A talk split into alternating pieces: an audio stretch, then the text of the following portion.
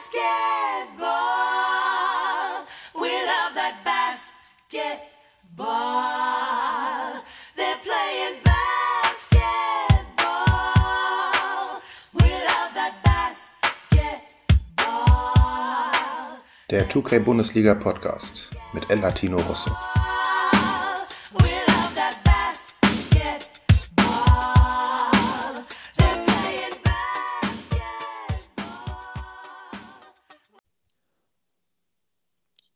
Ja, es ist wieder ein Vollmond ins Land gezogen. Die nächste Folge vom Podcast ist am Start mit niemandem Geringeren als äh, Ceko. Herzlich willkommen, schön, dass du da bist. Wie geht's dir? Vielen Dank ähm, für die Willkommensworte. Danke für die Einladung. Mir geht's äh, sehr gut. Bin gespannt auf die Folge. Freue mich, dass ich dabei sein darf. So, Punkt, fertig. Punkt.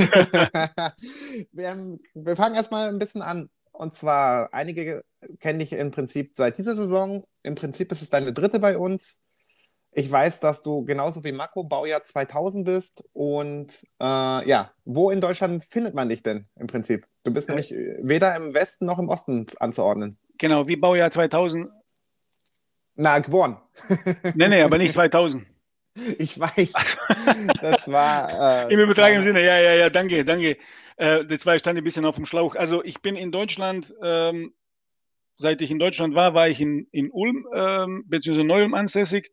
Mhm. Gute, Kennst du noch den gar nicht mehr. Park in Ulm? Ja, ja, natürlich, natürlich. Da war ich klar. immer auf dem Spielplatz früher. Ja, genau, kenne ich. War ich dann auch die letzten Jahre. Äh, in den 90ern aber woanders. Ähm, beim, beim Streetball kann man nachher noch dazu kommen. Ähm, bin jetzt aber mittlerweile äh, zwischen Ansbach und Nürnberg wohnhaft, ziemlich ländlich.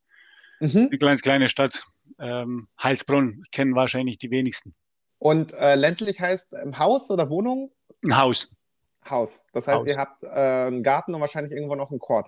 Genau, Auf nee, leider, leider noch kein Code. äh, da bin ich noch dabei, da irgendwas mir zu organisieren, aber einen großen Garten, genau. Wir haben bei meine Schwiegereltern äh, angebaut praktisch und sind Mhm. da gezogen, wo dann klar war, dass wir noch ein weiteres Kind bekommen. Ja, Was dann Schön. einfach einfach heißt, das Ganze drumherum zu organisieren. Genau. na klar.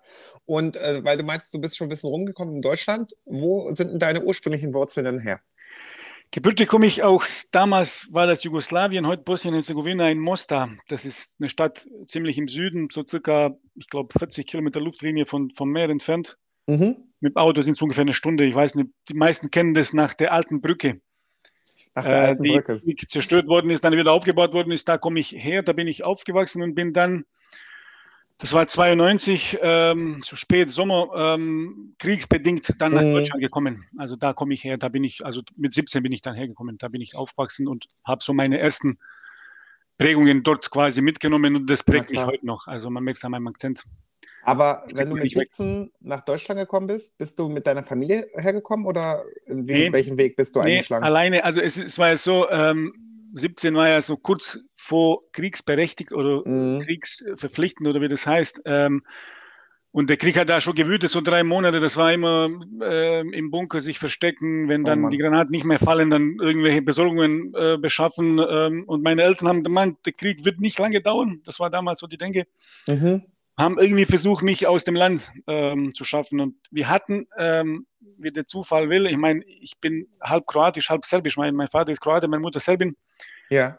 Ähm, und ähm, damals haben Mostar Serben belagert, unter anderem. Dann kommen noch weitere Kriege, ich meine, das muss ich jetzt gar nicht erzählen, aber ähm, die haben mich dann quasi, weil wir Verwandte in Serbien hatten, nach Serbien Mhm. verschifft. Dort habe ich dann so, ich weiß gar nicht mehr, zwei Monate verbracht, ähm, bis ich dann wiederum, weil das klar war, dass der Krieg länger dauert und dann in Serbien zu bleiben mit dem kroatischen Namen war auch nicht das Glückste, Ja. haben mich dann noch ähm, in der Nacht Nebelaktion meine Mutter geholt und sind dann über Ungarn und Zagreb die Botschaft dann nach Deutschland bin ich ausgereist. Da hatte ich eine Großtante, Mhm. also Tante meine Mutter, die hat mich aufgenommen und geplant war auch hier so zwei, drei Monate zu bleiben, bis der Krieg mal vorbei ist und dann wieder zurückzugehen und pff, seitdem sind jetzt knapp 30 Jahre vergangen. 30 Jahre. Also so Und kam ich dann hierher. Hast du Geschwister oder? Ich habe eine Schwester. Ich habe eine ältere Schwester, die lebt in Mostar. Also meine ganze Familie lebt in Mostar. Ich war dann, wo ich hierher kam, bei meiner Großtante alleine, Mhm. ähm, habe dann bei ihr gewohnt, ähm, habe mich durch irgendwelche Jobs durchgeschlagen und ich habe ja ähm, damals in Ex-Jugoslawien Gymnasium besucht. Ja. Ich wollte schon immer Informatiker werden, das war mein Traum. Damals gab es kein Informatikstudium, sondern Elektrotechnik. Mhm. Aber ich wollte immer was mit Computer machen. Am Und Atari. C64 habe ich damals gehabt tatsächlich. Ähm, und dann habe ich hier quasi ähm, zwei Jahre gearbeitet, gejobbt, habe Tankstelle gearbeitet, habe im Kaffee gearbeitet, bis ich dann ähm, aus meiner Heimat so eine Anerkennung fürs Gymnasium bekommen habe, weil ich konnte dann in Deutschland nicht mehr zur Schule und habe mich dann über Umwege an die Uni Ulm eingeschrieben zum Studieren und bin dann bei Tante ausgezogen, bin ins Wohnheim gezogen und war im Prinzip die ganze Zeit in Ulm alleine. Meine Schwester kam dann auch als Flüchtling, aber sie war in Hannover, weil ihr damaliger Freund, heute Ehemann, Mhm. Familie in Hannover hatte. Also waren die in Okay. Hannover, ich war in Ulm und Eltern waren dann praktisch in der Heimat. Das heißt, aktuell, deine, eure Eltern sind nach wie vor in der Heimat? Deine Schwester in Hannover? Oder hat sie das Genau. auch Nee, gemacht? nee, nee, sie ist, Und- sie ist dann auch, die ist dann auch nach, glaube nach drei oder vier Jahren auch in die Heimat zurückgekehrt. Und wie ist Und es, wenn ihr jetzt immer wieder zurückkommt zu euch, äh, zu den Eltern? Also hat man, kann man das irgendwie, diese prägenden Erlebnisse dann auch beiseite lassen und sich da entspannt hinsetzen? Oder ist man Ja, ein ja, definitiv. angespannt? Definitiv. Also das ist tatsächlich so. Ich war dann das erste Mal wieder 95 in der Heimat. Das war kurz nachdem der Krieg beendet war. Mhm. Und ähm, ich, ich erzähle es immer, ich habe praktisch zwei Heimaten. Also einmal Heimat daheim. Ich sage immer, ich fahre heim. Ja, Aber Deutschland ist definitiv auch eine zweite Heimat geworden in der Zwischenzeit. na klar. Und, aber immer wenn ich jetzt daheim bin, also in Mostar bin, ähm, das ist Elternhaus, das ist immer so, immer noch so vertraut. Also die Straßen, wo ich Mhm. aufgewachsen bin, ähm, ja, das, das ist irgendwie immer noch da. Und wenn ich daheim bin, dann ist es so wie daheim. Schön. Und wie ist es? Hast du mittlerweile auch im äh, Serbischen einen Akzent? Oder ist das akzentfrei? Ja, Ich in, in, der, in der Muttersprache meinst du? Ja.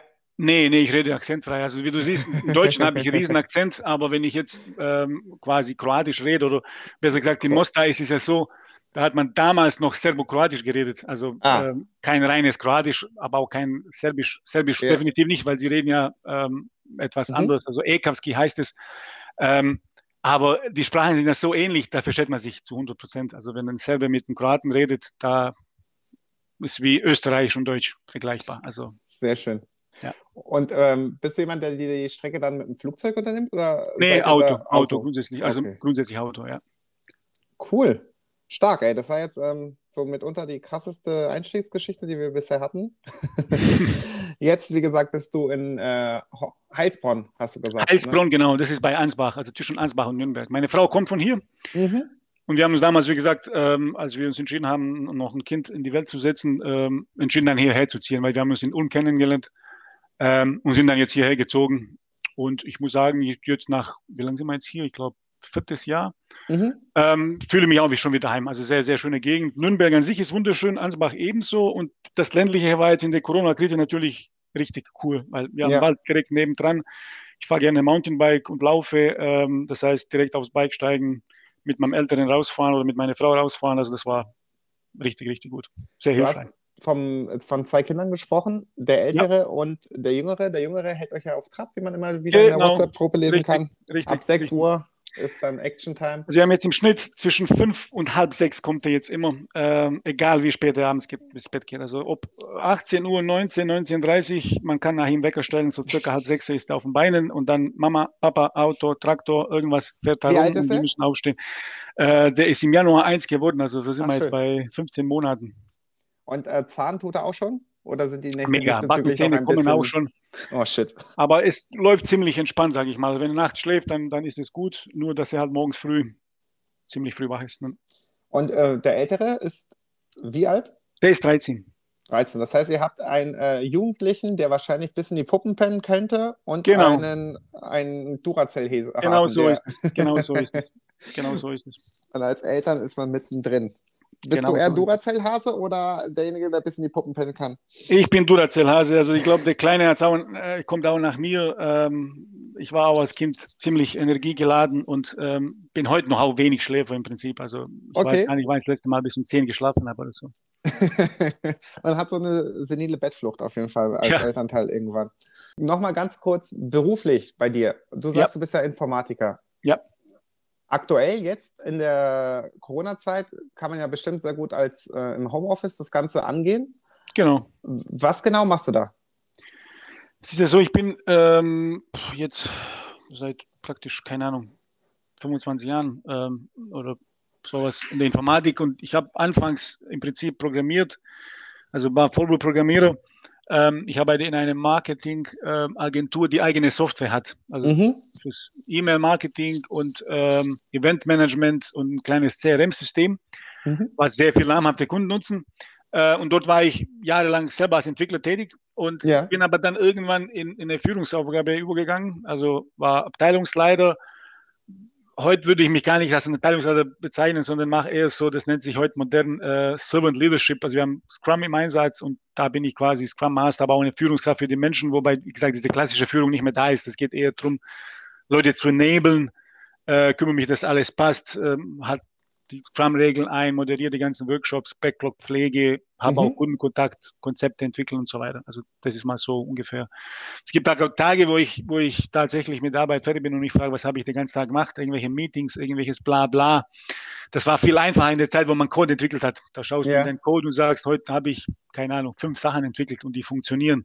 Mhm. Ist heute weniger greifbar, aber das ist praktisch das, was ich tue und ähm, jetzt auch seit über einem Jahr wie Mehrheit der, der Bürobeschäftigten äh, im Homeoffice praktisch tätig. Ja. Okay, verstehe.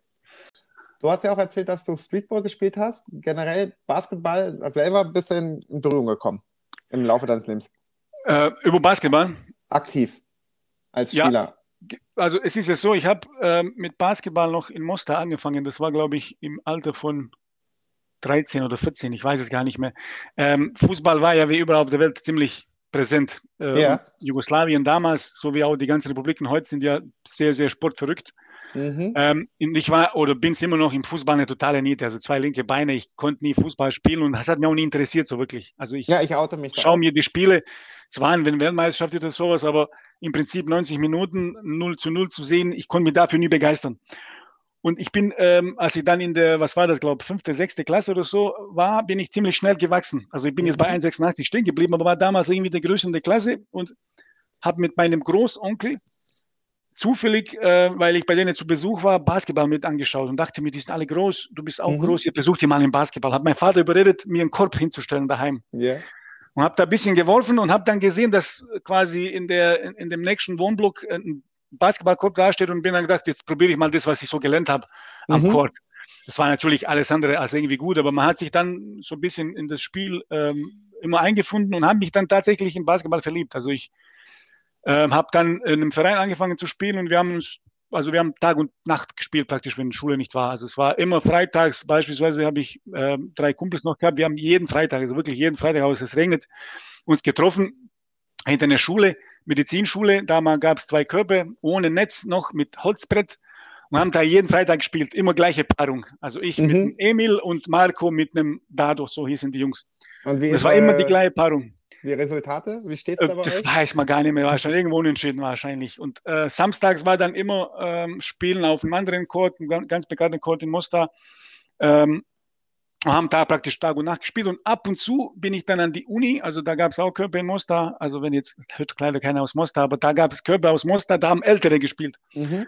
Und ab und zu ist man dahin, hat man geworfen und wenn man Glück hatte und die irgendwie äh, ungerade Zahl waren, hat man gefragt, ob man nicht mitmachen will als Ja. Jugendliche.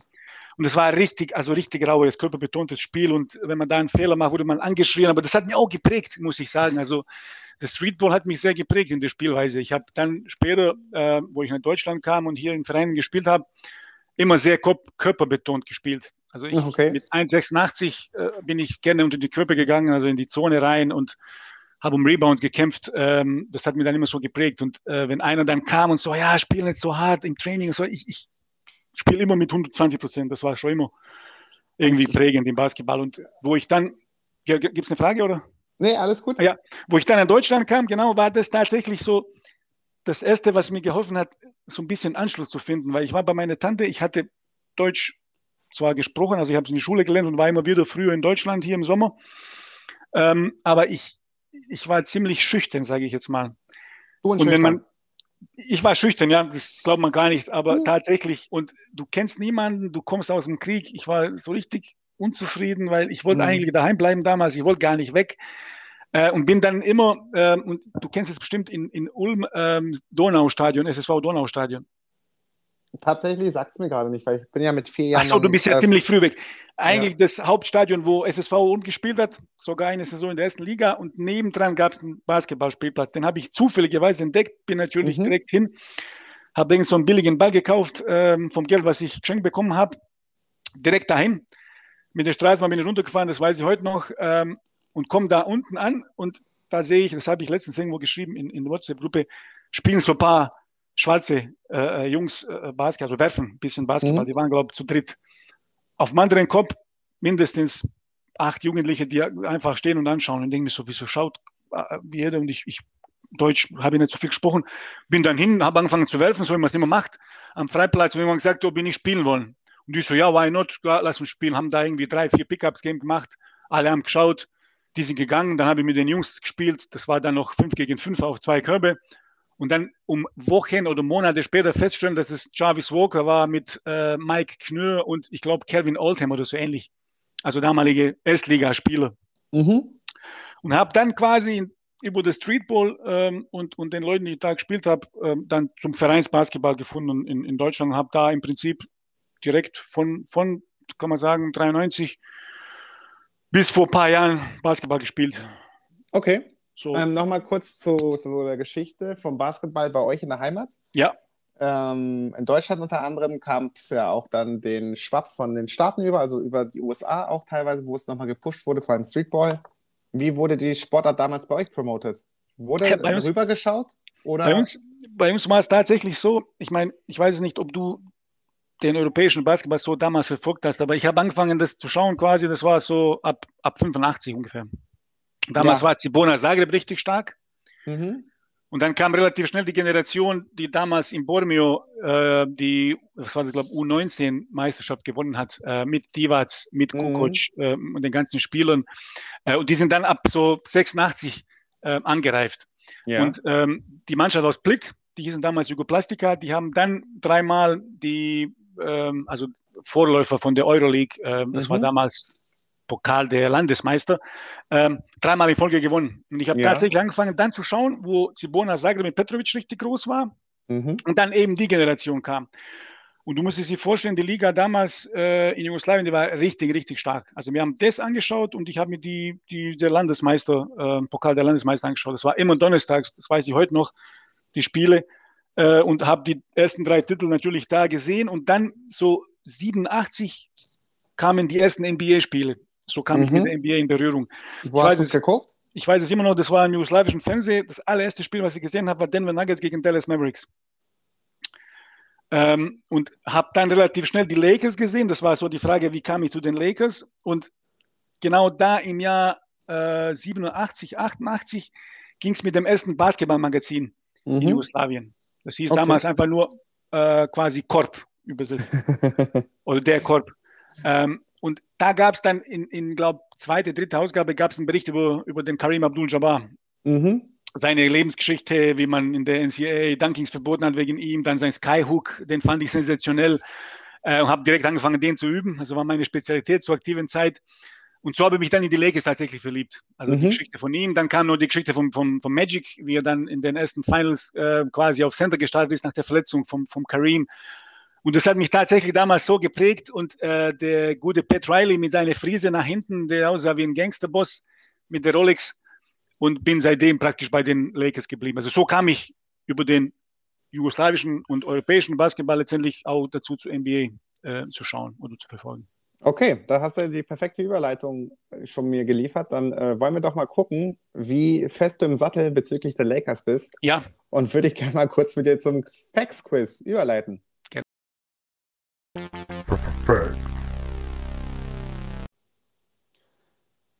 Ja, mein Lieber, dann, wie gesagt, sieben Fragen habe ich für dich vorbereitet. Mal gucken, wie du dich gespannt. schlagen wirst. Du verordnest dich ja eher selber in der Oldschool-Ära, von daher werden sich auch die meisten Fragen in dieser Zeit begeben. sehr gut. Und äh, fangen wir erstmal doch ganz entspannt an. Wann haben die Lakers ihre erste Meisterschaft gewonnen und wann ihre letzte? Die letzte, das weiß ich direkt auf Anhieb, das war 2020. Ja, Das ist ja noch richtig gut. frisch. Ähm, die erste muss ich ein bisschen grübeln in der Tat, aber wenn mich, eine nichts Zahl nennen? täuscht, wenn mich nichts täuscht, ist es noch in der, also war das sogar noch der Vorreiter der NBA, weil ich bin, glaube ich, mitgezählt bei den 17. Ähm, sieb, also 48, 49, sowas in die Richtung. Also war richtig Ja, früh. genau. 49. 48, 49. Und äh, weißt du auch noch, wo, also die Lakers waren nicht immer in Los Angeles. Minneapolis. Genau, da wurden ja die ersten zwölf der Daher kommen die Meisterschaften Lande 1000 Seen, ja. gelandet. Genau, sehr gut.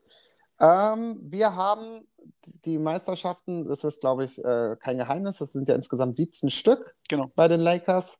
Welche Spieler der Lakers, also die wirklich nur bei den Lakers gespielt haben, besitzen denn die meisten Ringe? Du sagst Spiele. Spieler. Welche Spieler besitzen die meisten, welcher Lakers-Spieler besitzt die meisten Ringe? Ähm, jetzt muss ich tatsächlich überlegen. Kobe hat fünf Mhm. und Magic hat. Warte mal, ich muss selber nachzählen. Es müsste Magic sein. So, ich kann dir auch sonst ähm, Möglichkeiten nennen, wenn du möchtest. Ja, ja, mach mal. Also, wir haben auf A Kareem, auf B Magic, auf C Kobe und auf D Robert Ory. Und äh, es sind ein oder mehrere Antworten möglich. Du lockst auf jeden Fall Also Äh, Kobe auf jeden Fall, der, hat- ja. der hat fünf. gut. Und der Magic müsste. Ich glaube Magic und Kobe, jeweils fünf. Okay.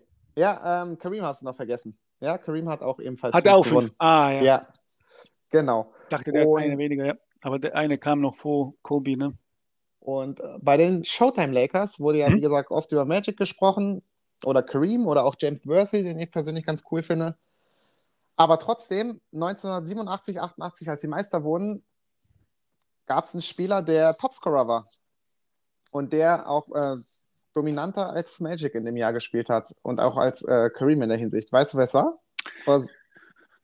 Müsste Byron Scott sein. Ja, Ich genau. glaube, AC, ja, AC Green war eher Verteidigung und ähm, ja, Byron Scott müsste es gewesen sein. Genau, Topscorer in, äh, der, in der Saison bei den Lakers mit knapp 22 Punkten.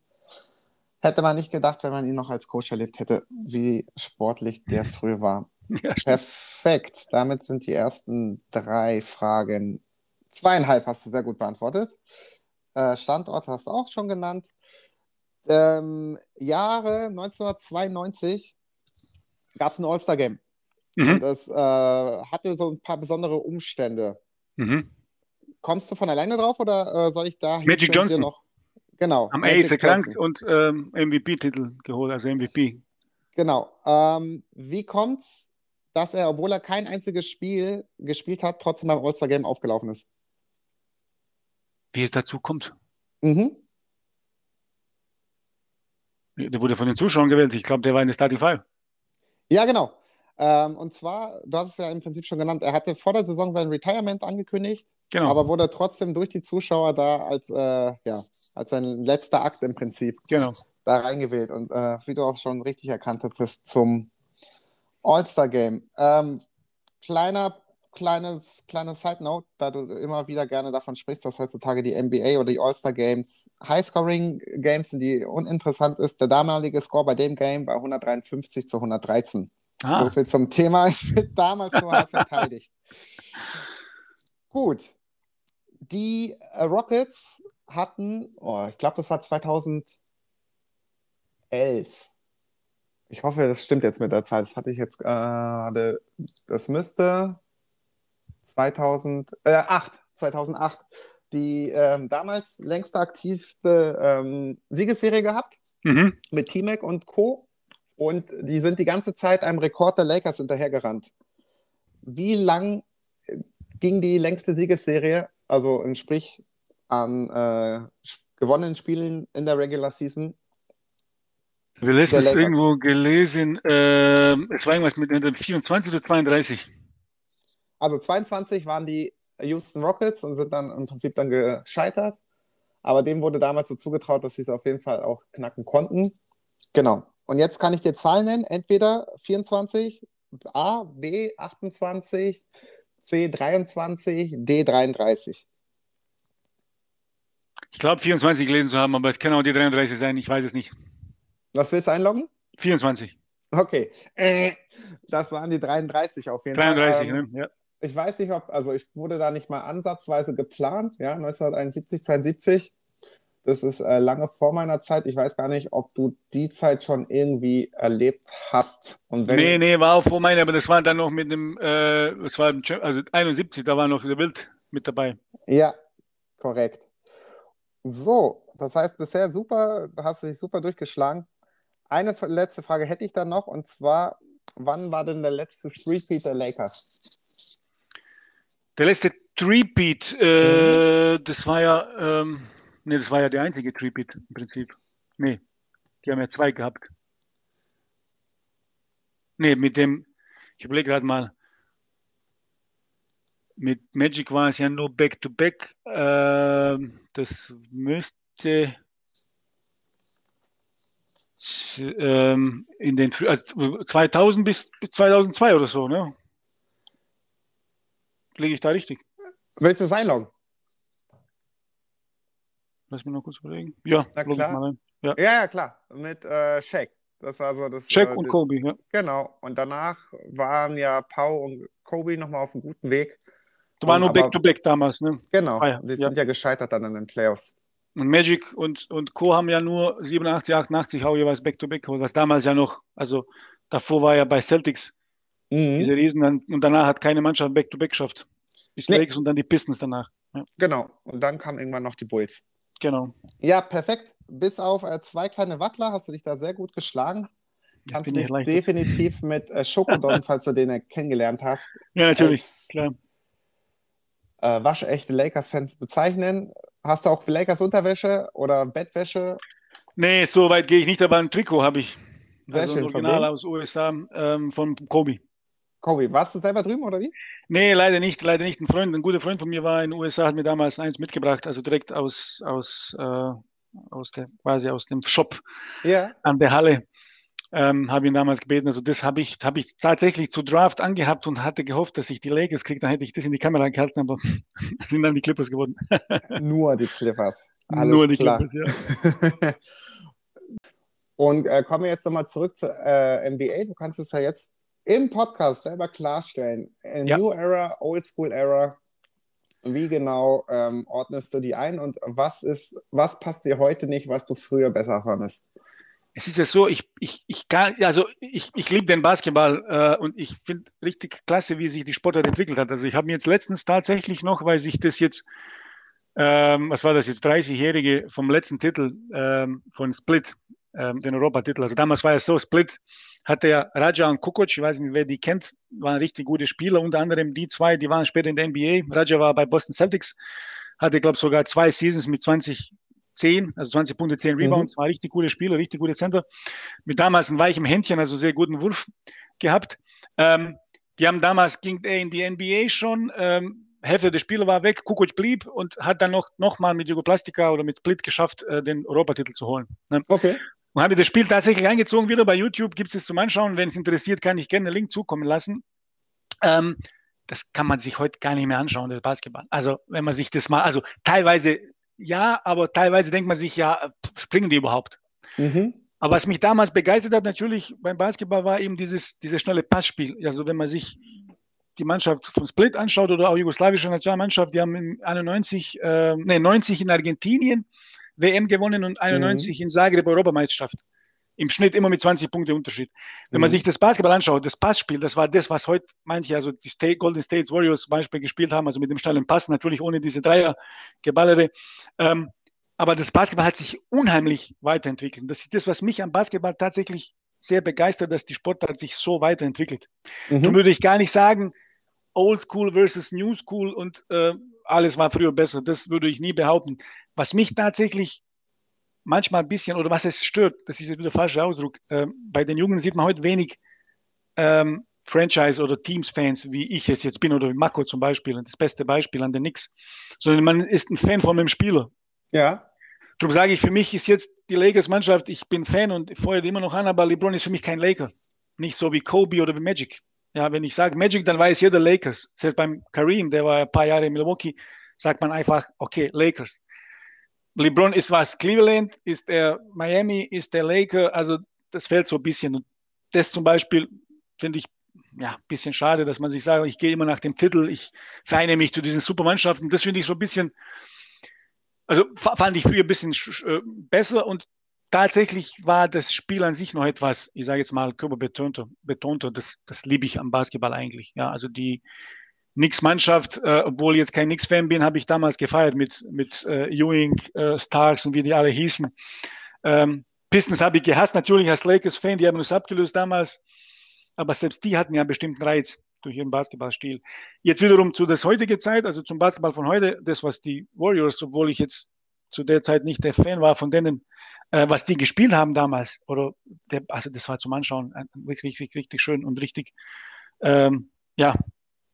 Ich sage immer, letztens, letztens habe ich jemandem gesagt, äh, willst du Basketball-Fan werden? Das habe ich, glaube ich, erzählt im Chat. Dann zeig deinem Sohn einfach äh, Curry, Steph Curry, was er mit dem Ball macht. Ja. Also, darum würde ich mich gar nicht festlegen. Äh, Problematik ist immer, und das habe ich letztens wieder gelesen, irgendwo, äh, das, was man in der Jugend hatte, dem weint man oft nach, weil man da Erinnerungen hat, die sind aber heute, wie gesagt, wenn man sich so ein altes Spiel ein, einzieht, dann ist, das hat es nicht die gleiche Wirkung wie damals. Damals war Okay. ich, keine Ahnung, 14, 15, 16, das, das hat mich stark geprägt, diese Titel von Jugoplastika zum Beispiel oder von Split Mhm. damals. Ja. Drum ist da natürlich, wenn ich über die alten Zeiten rede, ist es oft so, dass ich, dass ich sage, ach, früher war alles besser oder mir denke, aber äh, ich- würde den Basketball, also ich würde nicht die Uhr zurückdrehen, ehrlicherweise. Und äh, welcher Spieler hat dich zuletzt geprägt? Oder Spieler beeindruckt? mich- Sagen wir mal beeindruckt. Welcher Spieler mich zuletzt beeindruckt hat, ich muss sagen, also wenn ich richtig klasse finde, den habe ich jetzt im Team, ist Kawhi. Ja. Ich fand, was, ich, was mir bei ihm gefällt in der heutigen Zeit, der hat keinen Instagram-Account, der hat keinen, keine Ahnung, Account, der hat nicht diese ständige Präsenz und so weiter. So ein total anständiger Kerl, der einfach nur Basketball spielen will. Und das habe ich bei ihm so richtig, also den, das finde ich richtig klasse. Okay. Also den, den finde ich, klar, LeBron ist was ganz Besonderes. Hier spielt er bei den Lakers, da kann ich nicht sagen, ich bin nicht LeBron-Fan. Ein Poster hängt in, in meinem Männerzimmer, wo meine Box ist. Ähm, mein Sohn hat ein LeBron-Trikot und T-Shirt. Ähm, klar ist er natürlich auch eine prägende Figur, aber zuletzt muss ich sagen, war Kawhi mhm. eine von den modernsten Spielern. Äh, früher waren es natürlich Kareem und Magic. Wenn ich richtig toll fand, war Charles Barkley. Irgendwie habe ich den gemocht äh, durch seinen besonderen Körperbau und die Tatsache, dass er mit 1,98 oder so ähnlich beste Rebounder war und eine Maschine. Ja, das waren so die Spieler. Mhm. Okay. Aber da sind jetzt irgendwie, wenn ich jetzt zurückdenke, ähm, gab es so viele Spieler, die ich, die ich sehr gerne gehabt habe. Kareem, äh, Kareem Abdul-Jabbar habe ich schon gesagt, äh, der äh, Hakim, Mhm. Elijah war ein sensationeller Spieler, Clyde Drexler hat was Besonderes gehabt. Also irgendwie gab es in jeder ähm, Dekade oder jeder Etappe der NBA immer so vier, fünf Spieler, wo ich jetzt irgendwie nennen könnte, wo ich sagen könnte, Buch fand ich klasse. Ja. Ich, hab, Okay. ich, ich lese heute noch gerne immer die Stories über die Spieler. Das war damals bei uns in den Magazinen ähm, häufig. Ähm, Live-Leser also je- oder Basketleser? Ah, weder noch. Basket kaufe ich ab und zu, aber ich finde die irgendwie, ich weiß es nicht. Ich, ich finde die nicht gut. Ich kann dir nicht sagen, warum. Ich lese meistens auf dem kroatischen Portal. Es gibt ein kroatisches Portal online und die bringen richtig gute, gute Kolumnen und äh, auch Stories über Spieler. Und das Okay. lese ich am liebsten. Und dann ESPN, dann noch, äh, noch ein paar andere Portale. Ähm, aber Basket, wie gesagt, kaufe ich ab und zu, aber bin jetzt kein großer Fan. Also eher Internetmedien als Printmedien, was Basketball angeht. Genau, genau. Slam kaufe ich ab und zu. Kennst du Wirklich, für 10 Euro. Ja, ab und zu, nicht immer. ich finde, die Qualität hat da nachgelassen, auch über die Ja. letzten Jahre. Stimmt auch, ähm, aber die habe ich, meine erste Ausgabe habe ich mir, glaube ich, ich weiß es gar nicht, habe ich tatsächlich dann von einem Mitarbeiter bekommen. Das war für mich so ein Zeichen, du bist ein guter Chef. Ähm, es gab eine Story über den, oh, wie hieß er denn, so ein ganz bekannter Streetball-Spieler, Earl Moneygold oder so ähnlich. Es gibt ein YouTube, es gibt einen Mhm. Film auf YouTube, über über ihn kennt, kennen wahrscheinlich wenige. Der war Rucker Park-Legende und hat sogar gegen Dr. J gespielt und Okay. hat den abgezockt in einem Game, aber nie in der NBA, hat nie Geld verdient, äh, starb in ähnlichen Verhältnissen, kann man sich bei YouTube anschauen. Und äh, über den gab es eine Geschichte in Slam und die habe ich dann, die hatte ich, das war glaube ich 94 oder so ähnlich, und habe es dem Mitarbeiter erzählt, war bei uns Praktikant und Ja. der kommt dann tatsächlich zum Ende vom Praktikum und bringt mir die, die Zeitschrift. Ich sage, boah, ja, er hat die auch gesammelt irgendwie und hat sie gehabt und das war so ein schönes Geschenk. Und die habe ich jetzt und die kaufe ich ab und zu, aber wie du sagst, die ist auch nicht mehr das, was sie mal war. Ja. Ich hatte auch mal eine Slam. Ich überlege gerade nur, welcher Lakers-Spieler drauf war. Es war irgendein Lakers-Spieler, der auch in seiner Freizeit gerne surfen gegangen ist. Was so in LA gar nicht so von weit voneinander weg ist, beides Basketball und Surfen. Mhm. Aber ja, ich komme gerade nicht drauf. Nee, aber tatsächlich Five finde ich ganz gut. Auch wenn äh, der ein oder andere Redakteur, wie du bei uns auch im Server gesehen hast, auch umstritten ist. Mhm. Aber so inhaltlich finde ich das schon ganz gut aufbereitet. Mir gefällt auch vor allem, dass sie auch immer mehr den deutschen Basketball da auch mit einbauen. Also Da ist nicht nur NBA bei Five. Genau, Oder? Ja.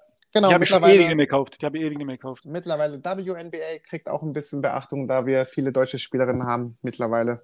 Oder auch Talente, die sehr interessant sind.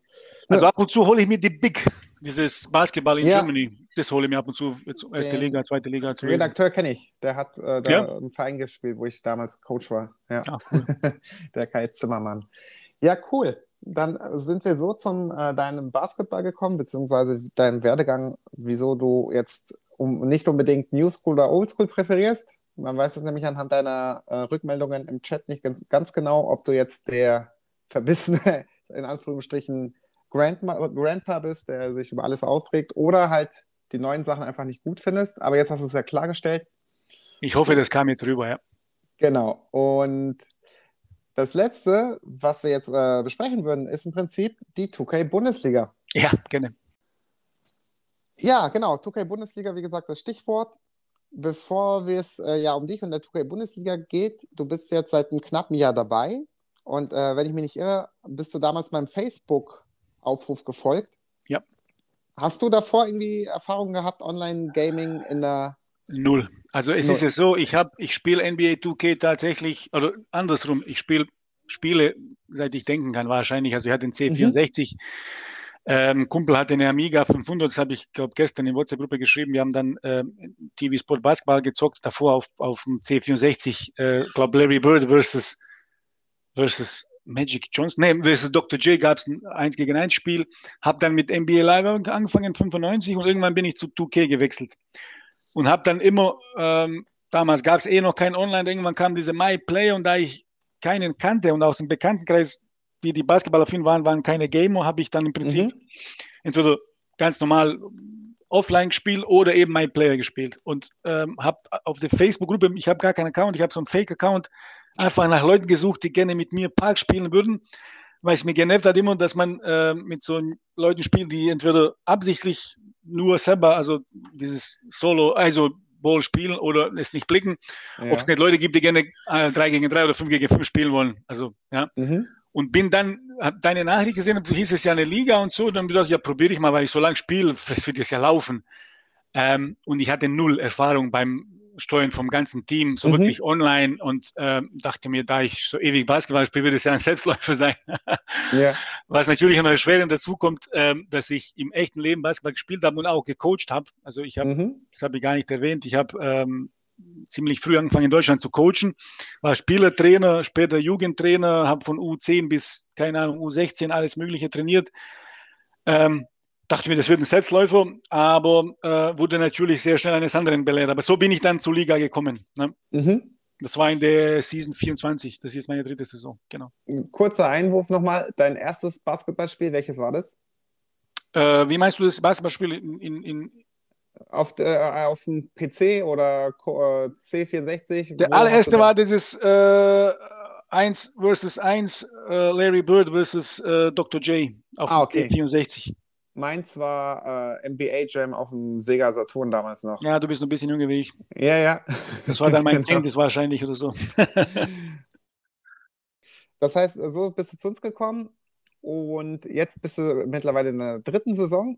Genau. Hast dir dieses Mal die, äh, das andere Los Angeles Teams krallen können, die Clippers.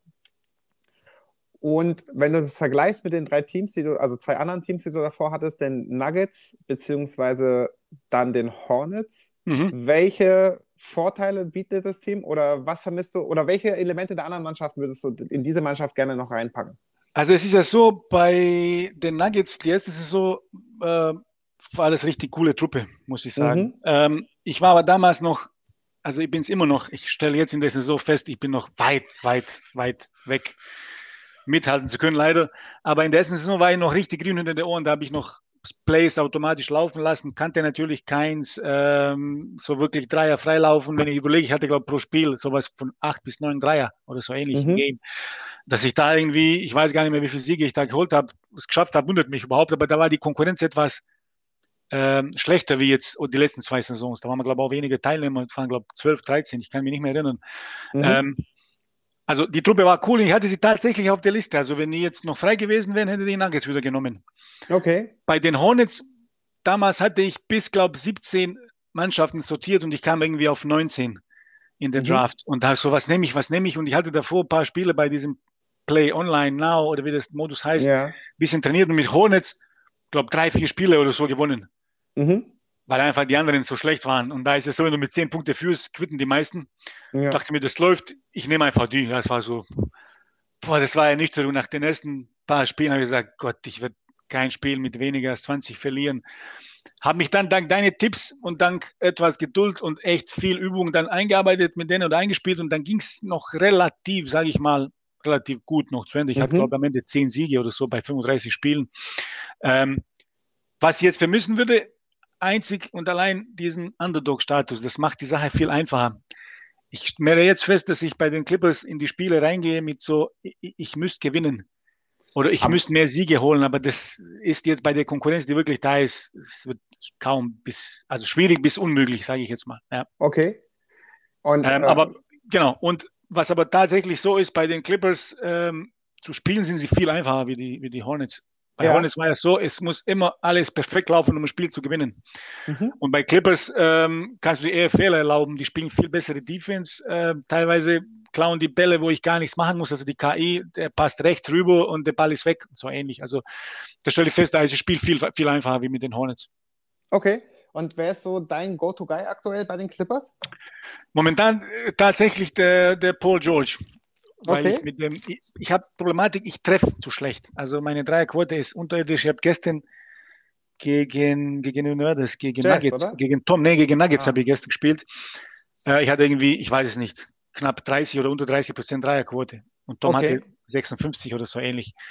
Und hätte ich nur noch drei, vier Dreier getroffen, dann wäre es schon anders gegangen. Und ich habe echt einige freie gehabt. Also wenn ich nicht Aha. grün bin, treffe ich nicht irgendwie. Ich blick das nicht. Ich muss wahrscheinlich mehr trainieren. Tipp von ihm war, schaltet diese Wurfanzeige ein, üben mit der noch. Ich muss noch ein bisschen instrumentieren. Äh, momentan aber ist es der Paul George, weil er wirklich einen zuckersüßen Release hat. Mhm. Und äh, 99 Midrange, ich glaube 89 Dreier, Haufen Plaketten und ein klasse Release. Also der hat gestern auch wieder 22 oder 24 Punkte gemacht, weiß ich nicht mehr. Momentan eher ähm, in ein, zwei Spielen war es der Kawhi, aber so die zwei teilen sich.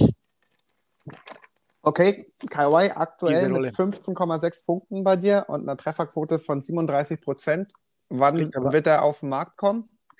Ah, ich glaube gar nicht. Da, da ist nichts, was mir jemand bieten kann. Der Kawhi ist einfach eine Bank ähm, in der Defense und ähm, ich glaube, die zwei gebe ich, glaube ich, nicht ab. Aber mir jetzt noch kein 28 Szenario. Prozent Dreierquote kann man Ja, das liegt, das liegt, ja, ja, aber das liegt tatsächlich an mir, nicht am Kawhi. Ah, okay. Da ist Der- tatsächlich der Mann am Controller schuld. Der Coach äh, nimmt ihn in Schutz. Sehr Ja. schön. Ja. Und du hast die Nokic geholt. Die Jugo-Kante. Genau. Ja, ich pflege es immer so, es muss mindestens ähm, einen, noch besser zwei Jugos geben in der Mannschaft. Und ähm, der Markus Cousins habe ich in der ersten Saison geholt äh, bei den Nuggets Ja. und der hat mich nicht so überzeugt. Ich Mhm. weiß es nicht. Der ist zwar irgendwie kein schlechter Spieler, paar Plakett, Plaketten und so weiter, aber mir war ganz klar, den will ich nicht behalten. Hab den, und ich hatte ja Subac und Ibaka auf Center, also ich hatte genug. Habe direkt geschrieben, der kann gehen und da hat sich Janni gemeldet, äh, er wollte Cousins haben für Nurkic. Äh, so, ja klar, nehme ich gleich. Also muss man gleich lang überlegen und stand der Trade schon. Bosnian Beast. Sehr gut. Trotzdem gibt es einige Spieler, die bei dir versauern gerade. Die werden weder eingesetzt, noch finden die großen, großen Andrang, überhaupt Spielanteile zu bekommen. Wir haben da unter anderem zum Beispiel Patrick Patterson, wer ihn nicht kennt, Power Forward mit 2,3 Meter. Drei. Äh, wir haben den NBA-Champion Rajon Rondo, den du da versauern lässt. Was ist da los in LA? Also der Patterson wird tatsächlich, glaube ich, nicht zum Zuge kommen ähm, im Moment. Also außer es passiert was, was Außerordentliches. Was ich tatsächlich noch, wo ich noch an mir oder was ich mir noch aneignen muss, das Thema Wechseln. Ich habe diese automatische Wechsel Minuten verteilt. Der Rondo ist tatsächlich, du sprichst ja vom Rondo, in den Minuten nach oben gegangen. Äh, nur die KI wechselt mir da manchmal komisch. Ähm, Mhm. ich muss mich dringend entweder in diesen Rotationsplan einarbeiten oder äh, so wie es Max macht, äh, praktisch alles ausschalten und dann komplett selber wechseln. Aber da bin ich im Moment, muss ich ehrlich sagen, vielleicht einfach, zu alt am Kontrolle, zu langsam. Okay. Ähm, bis es nach unten, dann auswechseln, dann muss rein, dann geht das Spiel schon weiter, dann verliere ich mal einen Ball. Also da komme ich nicht so ganz zurecht. Ähm, aber um deine Frage zu beantworten, Patterson, der wird definitiv Stand jetzt keine Rolle spielen. Der Rondo, der kommt tatsächlich immer wieder mal zum Zuge, wo ich jetzt gerade überlege, ähm, dabei bin ähm, zu überlegen, dass ich den, also Kennard zum Beispiel, der taugt mir überhaupt nicht. Der Junge hat 89 Dreier, Ja. 17 Plaketten und ich schieße mit ihm regelmäßig Airbus. Der hat so einen komischen Release, da muss ich mit ihm noch üben. Und der spielt von der Bank eine Rolle und macht seine drei bis vier Dreier im Spiel. Äh, oder ich verschiffe ihn irgendwo und schiebe den Jackson auf äh, Shooting Guard und äh, Beverly und Rondo wechseln sich auf Point Guard ab, weil Rondo ist natürlich in der Defense auch eine Bank. Also der trifft zwar nicht viel, aber was das Defense angeht, plus noch Silberplakette, Mhm. Timer, äh, macht die natürlich wertvoll. Okay, du hast dich mit dem Thema Plaketten auf jeden Fall beschäftigt, wie man sieht. Ja. Luke Kennards Release hast du jetzt nicht unbedingt gerade schmackhaft gemacht für unsere Zuhörer, aber vielleicht gibt es ja den einen oder anderen, der sich mit diesem Linkshänder Es auseinandersetzen gibt möchte. durchaus Spieler in der Liga, die das drauf haben, da wette ich. Nur ich komme irgendwie nicht. Vielleicht sage ich, er muss noch etwas Zeit in der Halle verbringen und, und schaffe es vielleicht, aber momentan äh, ist der auch so ein Wackelkandidat. Im Prinzip, wie gesagt, super Quoten. Der Junge hat Plaketten, der hat 89 Dreier, mehr kann er auch nicht. Ja, Ich glaube, Midrange auch gar nicht so schlecht. Ähm, aber bei mir trifft er nichts. okay. Wenn wir jetzt äh, zum Teilnehmerfeld kommen, hast du gesagt, ist ja die Konkurrenz äh, groß. Deine zwei Favoriten im Westen und deine zwei Favoriten im Osten, die unter sich im Prinzip die Finals-Paarungen dann ausspielen. Also ich glaube im Westen ähm, der Des, Mhm. Desmond Coach Des, ähm, was er mit, mit Curry und Warriors macht, ähm, der ist so ein My-Player-Spieler, der die Releases sowas von drauf hat. Und der spielt mit dem Curry praktisch das, was der Curry im Januar gespielt hat, in echt. Mhm. Ich habe gegen ihn gespielt äh, in der Preseason. Äh, der Curry läuft heiß, also diese Takeover ist aktiv und der trifft, keine Ahnung, von der Mittellinie fast. Ja. Äh, ich glaube, der wird ganz oben sein und ich, trotz ähm, jetzt anderer Meinung in eurem ähm, ähm, Power Ranking, sehe ich Max ganz oben. Okay. Hat auf jeden Fall einen Lauf und gestern Mhm. mit dem Skandalspiel gegen mich auch auf jeden Fall einen weiteren Sieg geholt. Es war ein Gut. Hammerspiel übrigens, ja, aber Max, was, ich, was mir bei ihm gefällt, der hat wirklich eine akribische Vorbereitung und ähm, hat die Rotation auch richtig gut angepasst. Den LeBron auf Powell, auf ähm, Point Guard kann irgendwie keiner verteidigen. Also Mhm. ich, ich sehe ihn ganz vorne her mit dabei. Okay, gut. Im Ich sehe auch jetzt, er führt gegen äh, Portland mit, was sind das, 25 Punkte. Läuft mir hier nebenbei, ja. recht, er Ähm, mit dem Playbook von dem Ersteller gegen ihn gewinnt. Definitiv. Also die zwei sehe ich ähm, im, im Westen ganz oben. Ähm, Im Osten muss ich gerade überlegen, was haben wir im Osten? Äh, den Dreh mhm. mit den Bulls, also ich habe mit ihm gespielt und es war bisher immer so, äh, Dreh an der Stelle nochmal liebe Grüße und äh, no offense, aber wenn ich mir die Spiele von ihm im Stream angeschaut habe, vor allem letzte Saison, habe ich mir gedacht, kein einzige Play, meistens Isolation, ähm, lass ihn mal eine schlechtere Mannschaft haben, da läuft es überhaupt nicht. Jetzt hat er zwar Boost verstärkt, ein bisschen mit dem Kyrie, aber Leicht. ich finde, der macht gar nicht den ISO-Ball mit Kyrie. Der spielt richtig, also der spielt Team-Basketball, gefällt mir, der macht Spielzüge. Und das war wieder so ein Spiel, wo gegen ihn, mein, ich hatte wenig getroffen, aber ähm, ich dachte mir, der, der, wie besiegt er mir? Und der gewinnt er trotzdem. Und ich finde, er hat einen guten Lauf und den sehe ich ziemlich oben im, im Osten. Ja. Und ähm, obwohl alles gegen dich spricht, würde ich dir auch zutrauen. Weil gestern das Spiel gegen Lakers hat tatsächlich gezeigt, also dein Spielstil gefällt mir auch. Du hast nie Kontrolle verloren, hast gestern richtig gut gespielt. Der Karambo hat irgendwann, was waren das, 8, 9 oder so geführt. Äh, hast du wieder eingeholt. Also ich finde, äh, mit die Boston passen die richtig gut. Danke sehr. Also ich, ich würde tatsächlich euch zwei in einem möglichen Finale sehen, wobei die Statistik spricht gegen dich leider in den Ja, Playoffs. Also enttäuscht mich bitte nicht. Ja. Nicht nur Playoffs, auch gerade in der Season. Daher ähm, sehe ich im Osten auf jeden Fall neben André auch noch ein, zwei andere Mannschaften. So, die Aber- Problematik ist natürlich Netz. Die haben jetzt, glaube ich, kein Spiel gemacht. abgestürzt. Ne, Abgestürzt. Die Frage ist, was macht die Konsole da? Spielt er noch Spiele? Ähm, das kann man schwer einschätzen und die kennt auch nicht. Also ich weiß nicht, wie er spielt. Mhm. Das Klar, Netz muss man immer am, am Zettel haben mit der Mannschaft. Aber so nach dem bis jetzt präsentierten würde ich sagen, ihr zwei. Ja. Coach Pete mit Miami auch noch nicht wirklich eingestiegen. Ähm, seine Zeit auch, hat er angekündigt. Seine könnte Zeit auch kommt. laufen, genau, wobei er die Mannschaft wieder so verändert hat. Da frage ich mich, wieso hast du, wieso hast du Heat genommen? Ja, das sind irgendwie fünf Spieler, sind schon gewechselt. Ja, das Maximum erstmal. Da ist der Riegel erstmal vorgeschoben worden. Genau, Ja, vielen Dank für deine Rückmeldungen. gerne. Wir werden jetzt am Ende der, der Sendung und du kannst gerne noch äh, Leute grüßen. Du kannst gerne auch noch den einen oder anderen Seitenhieb verteilen. Wie es dir beliebt, die letzten 20 Sekunden gehören dir auf jeden Fall. Da gibt es nicht viel mehr hinzuzufügen. Ich bedanke mich für die Einladung. Ich grüße alle im, im, in der Gruppe, die das sich anhören. Freue mich, wenn irgendwie Feedback kommt. Äh, Ich hoffe, ich war nicht zu schnell. Ich rede gerne viel und gerne schnell. Ich glaube, es war der längste Podcast wahrscheinlich bisher, oder? Ich, ich habe es nicht mehr ähm, auf dem Schirm. Ähm, hat mir aber Spaß gemacht. Und ähm, wenn jemand dann nachträglich Fragen hat, freue ich mich dann irgendwie über einen Austausch, sei es in der Party, sei es über WhatsApp. Äh, Special Greets to my man Mako natürlich, ja. Und äh, Coach Pete, mit denen habe ich tatsächlich die meisten My Player Partys gemacht, wo die Saison, wo wir rausgeflogen waren in der Season. Also und die gehen nochmal spezielle Grüße an die zwei.